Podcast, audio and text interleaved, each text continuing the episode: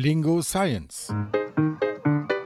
Der Logo-Studien-Podcast von Lingolab. BELS, ein neues Diagnostikinstrument für Frontalhirnaphasie.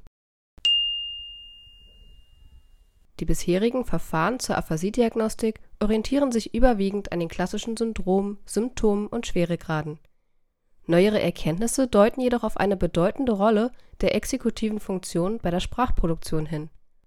Das wird bis jetzt im Rahmen der Sprachdiagnostik bei Aphasie kaum berücksichtigt. Die Erfassung der Schnittstelle zwischen Sprache und der exekutiven Kontrolle ist aber sehr wichtig, um Schwierigkeiten vor allem in der Spontansprache aufzudecken die Arbeitsgruppe um Gail Robinson aus Queensland, Australien beschreibt und untersucht in der Studie von 2021 ein Screening zur Erfassung von exekutiven und sprachlichen Funktionen, der Brief Executive Language Screen kurz BELS.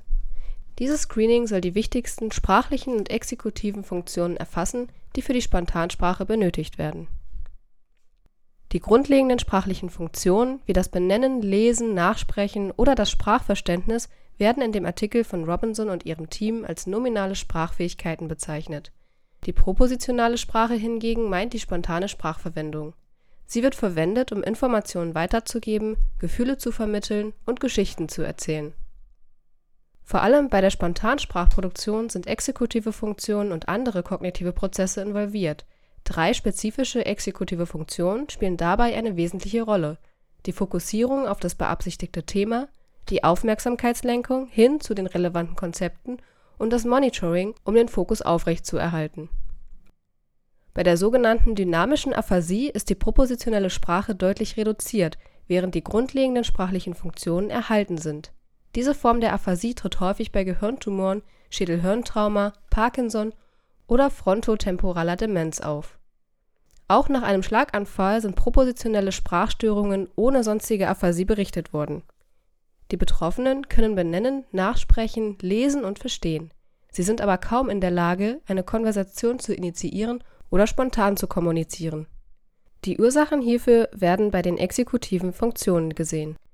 So liegt möglicherweise ein Defizit in der Initiierung von Konzepten vor oder das Konzept kann unter vielen anderen nicht ausgewählt werden.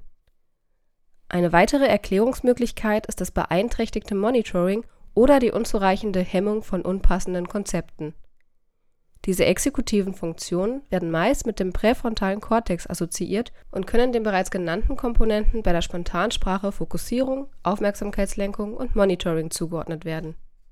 So ist die Fokussierung entscheidend für die Initiierung und Aufrechterhaltung eines Themas.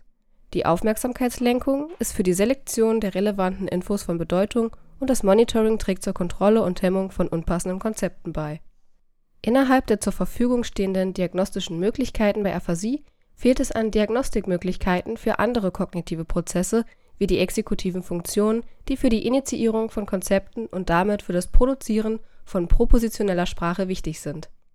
Das Ziel der Studie von Robinson und ihrem Team war es daher, diese Lücke zu schließen und ein Screening zu entwickeln, das die kognitiven Komponenten der Sprachproduktion berücksichtigt. Das BELS ist ein kurzes Screening, das ca. 15 bis 20 Minuten dauert und elf Untertests beinhaltet diese prüfen die propositionale Sprache, also Spontansprache, die nominalen Sprachfunktionen sowie die exekutiven Komponenten. Beim ersten Untertest, der spontanen Sprachanalyse, werden die Patientinnen und Patienten gebeten, ein Situationsbild zu beschreiben. Die nächste Aufgabe ist die Überprüfung einer möglichen bukofazialen Apraxie. Dabei sollen Mundbewegungen ausgeführt werden, die dann nach Richtigkeit bewertet werden Darauf folgen Untertests zur Prüfung der nominalen Sprachfunktionen. Diese Subtests gliedern sich in Aufgaben zum Nachsprechen von Sätzen und Wörtern, zum Benennen von Objekten und Verben und zum Sprachverständnis. Die restlichen Aufgaben werden eher zu den exekutiven Komponenten des Tests gezählt. So gibt es eine Wortflüssigkeitsaufgabe, die sowohl die phonomatische als auch semantische Wortflüssigkeit prüft. Ein weiterer Subtest besteht aus einer Satzvervollständigungsaufgabe die Testpersonen sollen zum einen das finale Wort ergänzen, das den Satz sinnvoll abschließt. Zum anderen sollen sie ein finales Wort ergänzen, das in keinem Bedeutungszusammenhang mit dem Satz steht. Damit werden die exekutiven Funktionen der Initiierung, Auswahl und Inhibition geprüft. Während die erste Version des Tests noch eine Satzbildungsaufgabe enthielt, wurde diese in der finalen Version entfernt.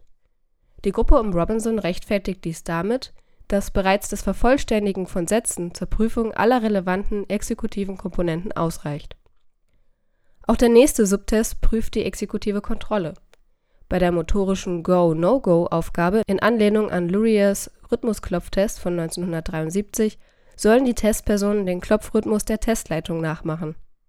Das heißt, wenn die Testleitung einmal oder zweimal klopft, klopft die Testperson auch einmal oder zweimal.